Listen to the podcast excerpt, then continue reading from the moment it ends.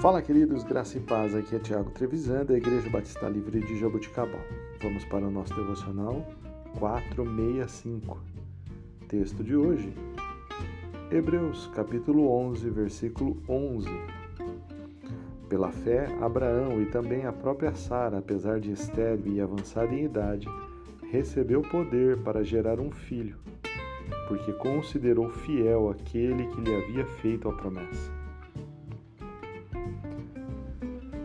Você já parou para pensar que Deus não precisa do nosso plano B? Pois é.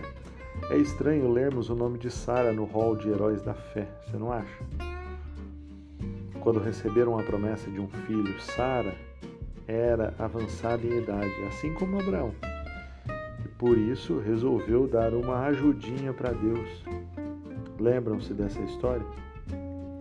Quando a falta de fé tenta resolver um problema, ela acaba criando outro maior ainda. Precisamos entender que Deus irá cumprir a sua vontade da sua maneira e no seu tempo.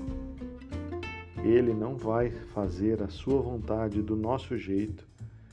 Deus não precisa da nossa ajudinha.